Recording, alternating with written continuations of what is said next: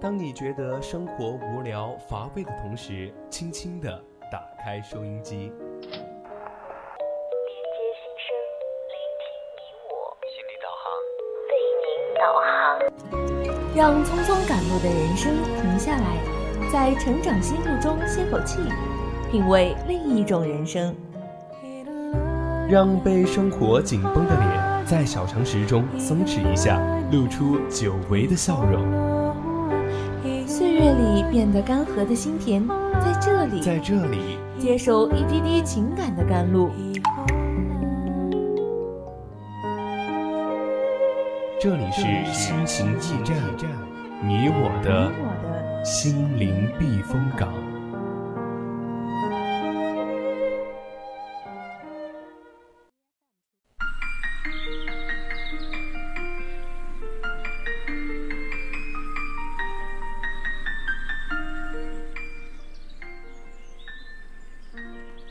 青春调频与您共享，亲爱的听众朋友们，大家晚上好，欢迎收听四川宜宾学院校园之声 VOC 广播电台，这里是每周天晚上的二十一点至二十二点为您送上的节目《心情驿站》，我是主播栗子。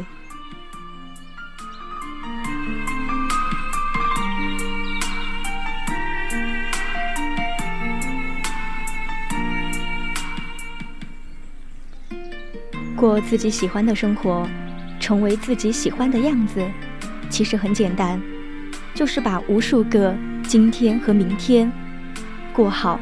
这就意味着不辜负、不蹉跎时光，以饱满的热情迎接每一件事，让生命的每一天都有滋有味。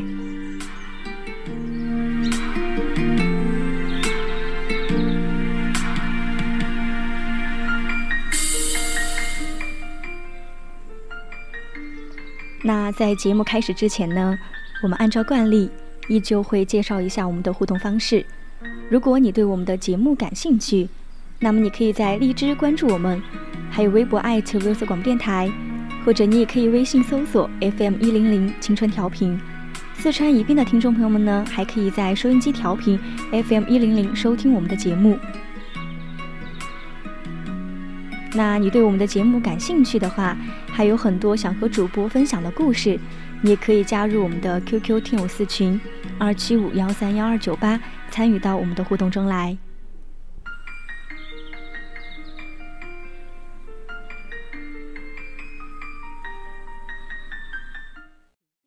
总有一丝感动，不经意的围绕在你身边；总有一种声音呼唤你疲倦的心灵。感动来自心情故事，声音来自成长心路。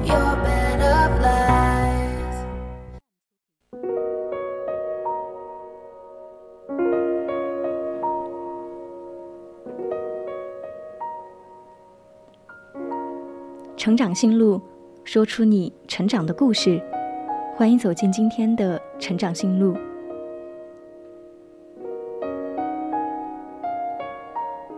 流连于异地，情思总牵挂家乡的那一山一木。无数个日日夜夜，站在寂静的夜空，遥望家乡。西西里岛的那轮落日，缠绵却又绚烂。美索不达米亚平原的碑文，模糊却又隽永。回家的路途超越了时空，编织了人生最美丽的彩虹。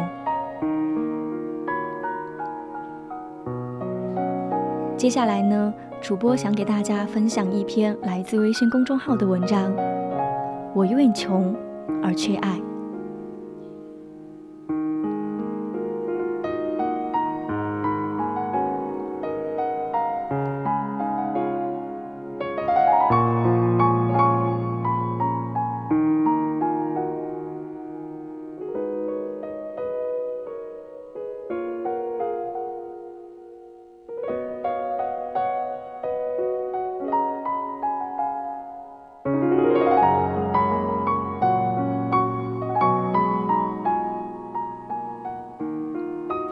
以前看过一个故事，故事的主人公就以我来相称。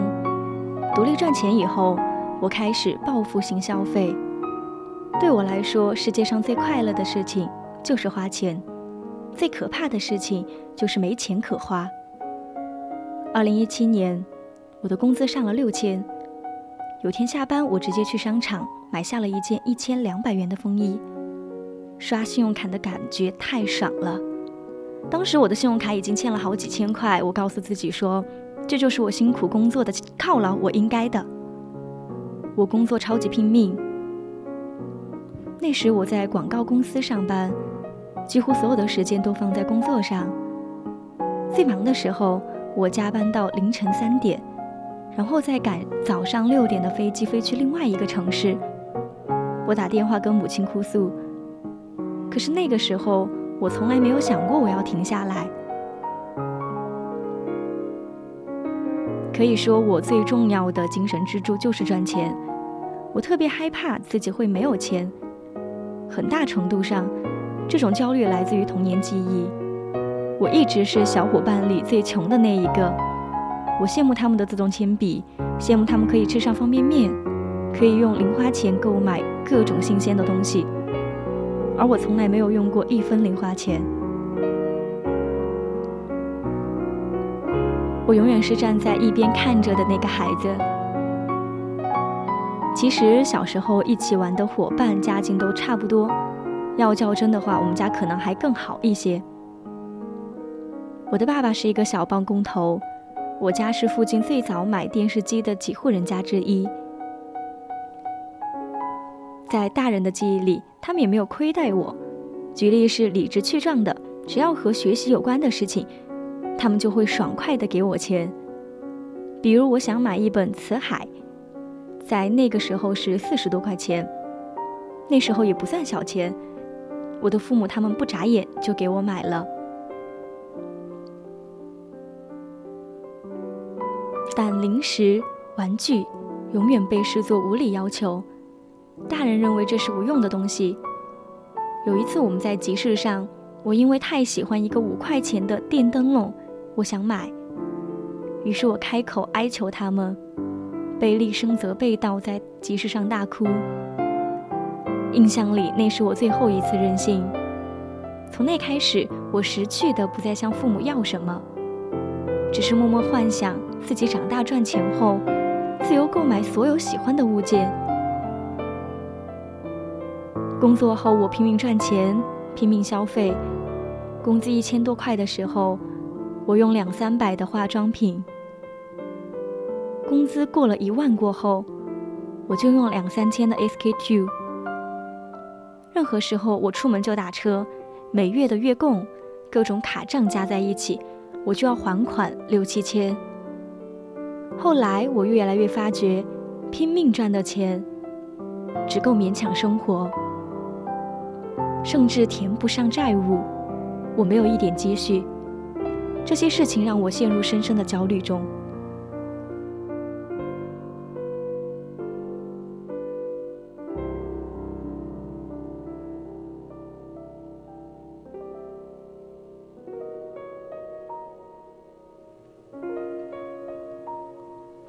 这种循环持续到三十岁，我意识到自己的收入已经到达了瓶颈，很难再进一步。我原本的收入目标是三十岁能自由购买一万块以下的物品，但我当时拥有的只有茫茫无边的债款。我只能承认，无论再怎么努力，我也永远过不上自由花钱的生活。这个事实让我整个人崩塌了。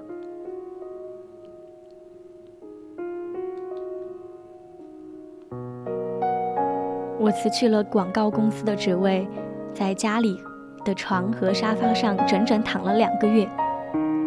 几天出门，暴食，偶尔还和男朋友出去散步。那个时候，我整天还想着去死。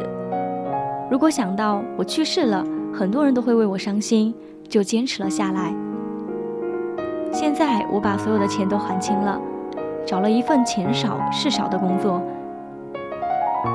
带薪休假着，我仍然没有积蓄。这种感觉仿佛又回到了小时候的自己。兜里从来没有过一分钱。站在一边看着小伙伴们。买这个买那个。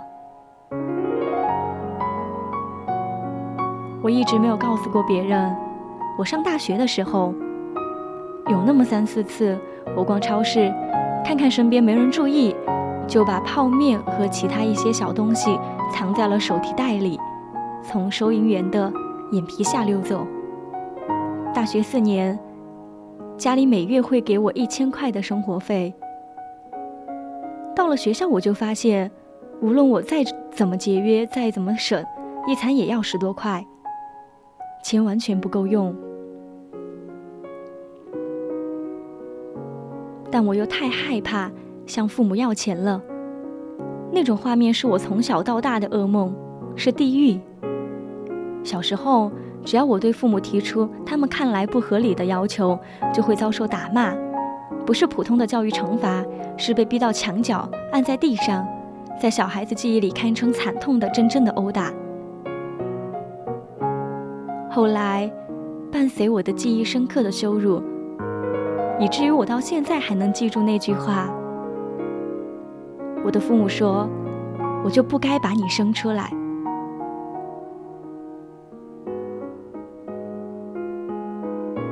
父母定义的不合理，包含了学习之外的一切。那个时候，不少同学都有游戏机，一个小男孩要战胜那种诱惑太痛苦了。印象里，因为羡慕朋友的游戏机，我会躲在被子里悄悄流眼泪。其实我家里一点也不缺钱，属于标准的中产。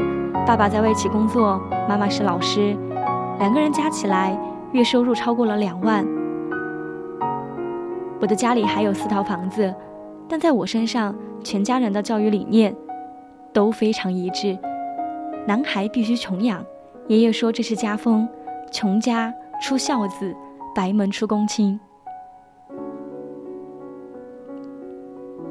这种穷养一直延续到大学，我几乎没钱参与社交，和室友的关系也不好。最后没办法，父母就答应我搬出去住。起初租房的九百块是父亲给的，但后来由于我变得叛逆，就把钱停掉了。我靠帮同学代课，负担起自己所有的生活费。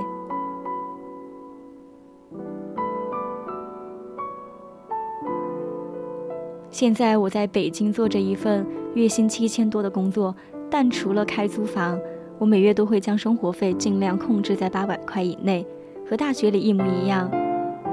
多余的花销会让我本能的紧张。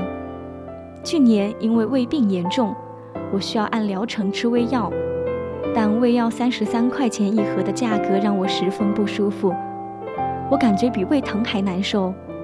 第一个疗程的药吃完了，我没有再买。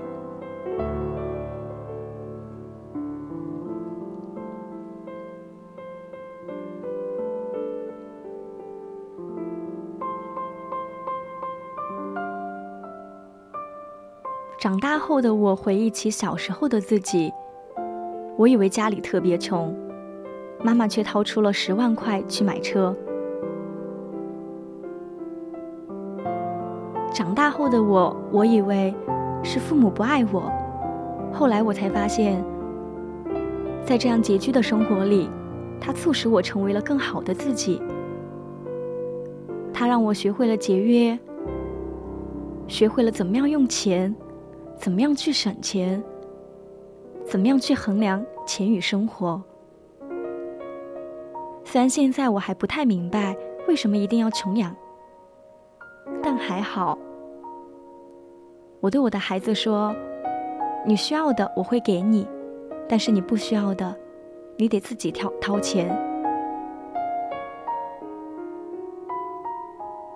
所以我希望我身边的朋友，你们能够。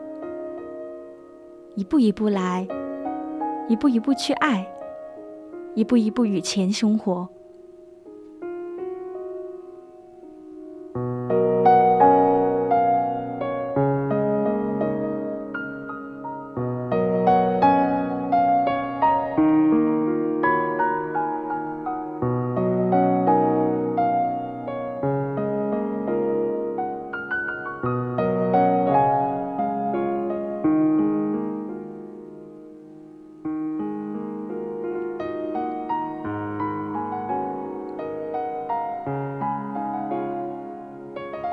前两天听过一个故事，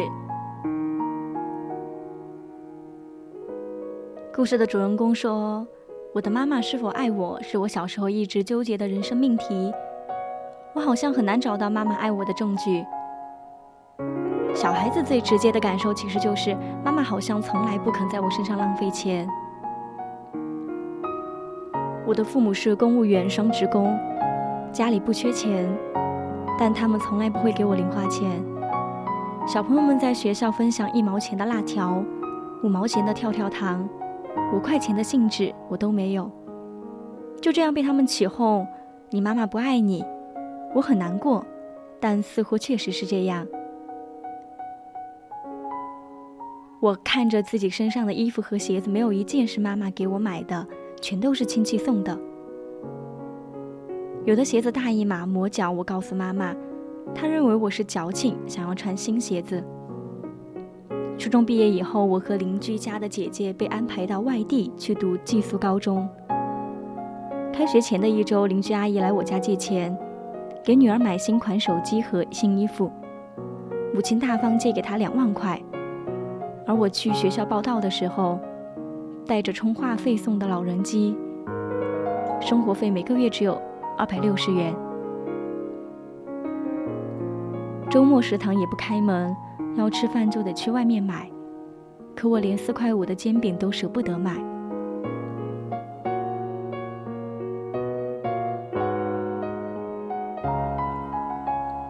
我试探着和妈妈说生活费不够，她开玩笑般的让我买袋榨菜凑合凑合。我很小就渴望离开家。但离开家后，钱依旧不够用。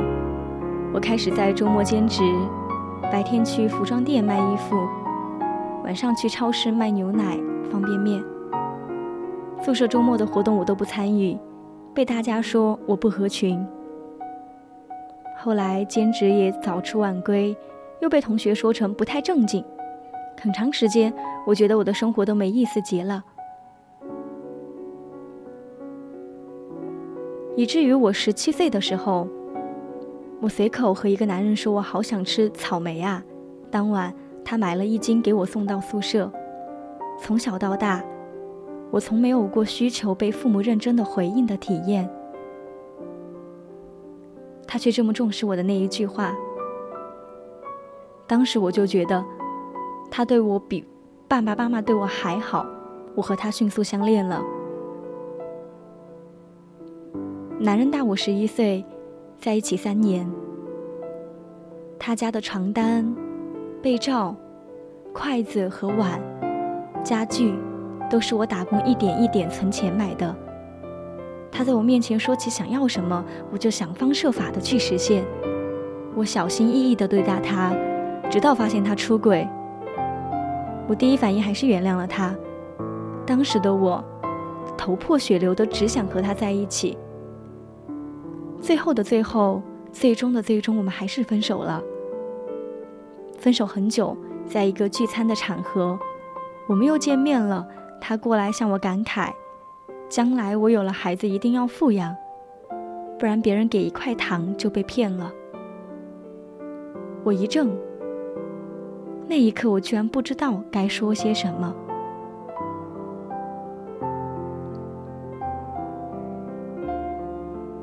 后来，随着年龄的慢慢增长，我已经能理解，父母总是把自己觉得最好的安排给你。孩子要一颗桃子，他们种了一山橘子，一个觉得自己辛辛苦苦，一个觉得自己要的不多。但理解并不意味着原谅。现在我在感情上成熟多了，不会因为谁对我好就轻易喜欢谁。不过每次想起初恋，我还是会感慨，一个女孩的真心，就真的只是一斤草莓能够换来的。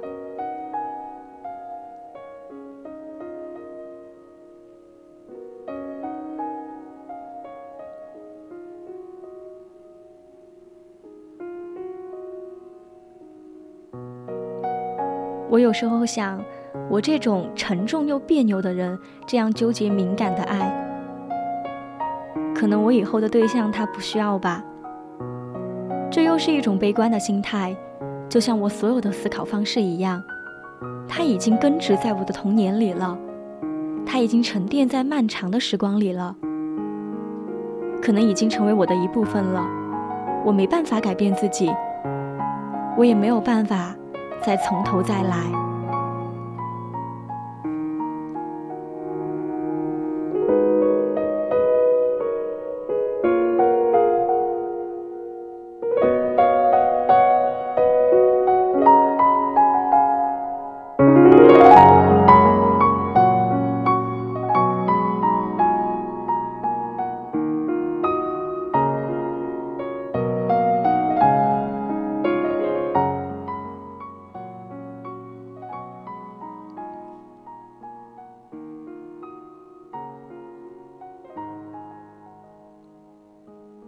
给大家分享一个发生在身边的故事。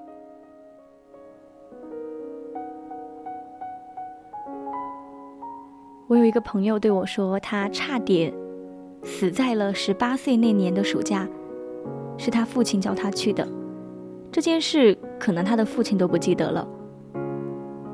我朋友的爸爸对他的穷养是理论式的，他特别认同苦难教育那一套东西。他的父亲又特别坚信，男孩子必须在真实的困境里学会独立，没有困境也得创造出一个困境。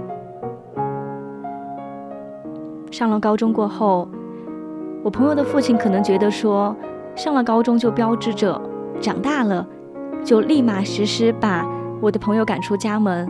当时他的父亲经营着一家测绘公司。他就邀请他的儿子每个假期都跟着员工去荒郊野外，去高山深谷学习勘测，一待就是几个月。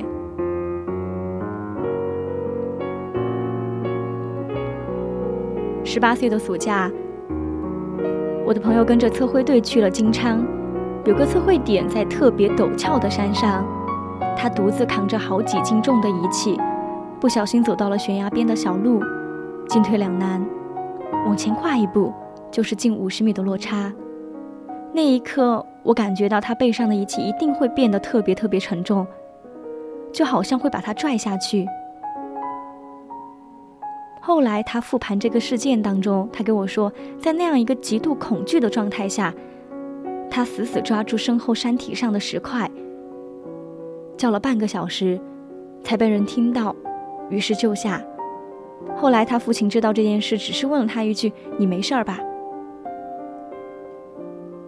父亲的严酷教育，在他的成长中一以贯之。他要求他百分之百的服从，一旦拒绝去野外工作，他就会对儿子极尽辱骂。在其他事情也一样。我记得我们小学的时候，男孩子都喜欢打乒乓球。一旦我朋友考试成绩不好，他的父亲就会直接把球拍给他摔了。像这样的事情反反复复，多多少少都会让男孩子觉得说他是不是父母亲生的。他也很多次的离家出走，但是长大了，二十岁了，他说他必须承认，父亲的教育方式确实教会了他独立。即便是没有变成没有星期五的鲁滨孙，他也能好好生活。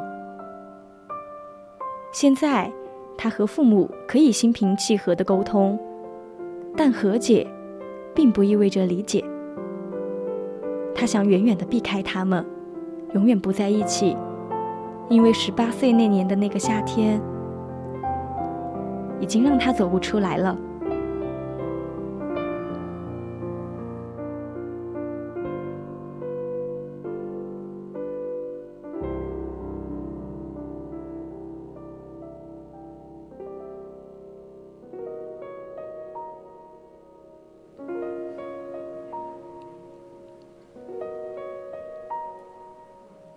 的人一辈子都在被童年治愈。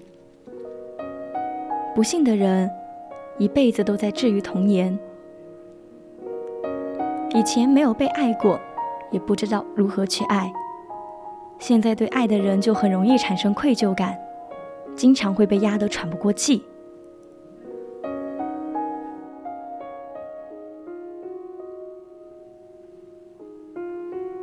既然过往已逝未来有我。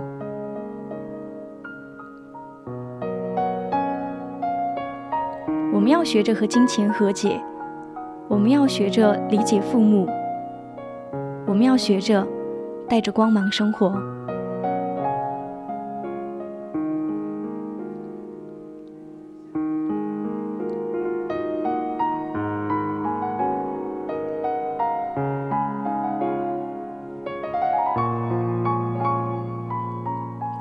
心情驿站上半段的节目到这里就结束了。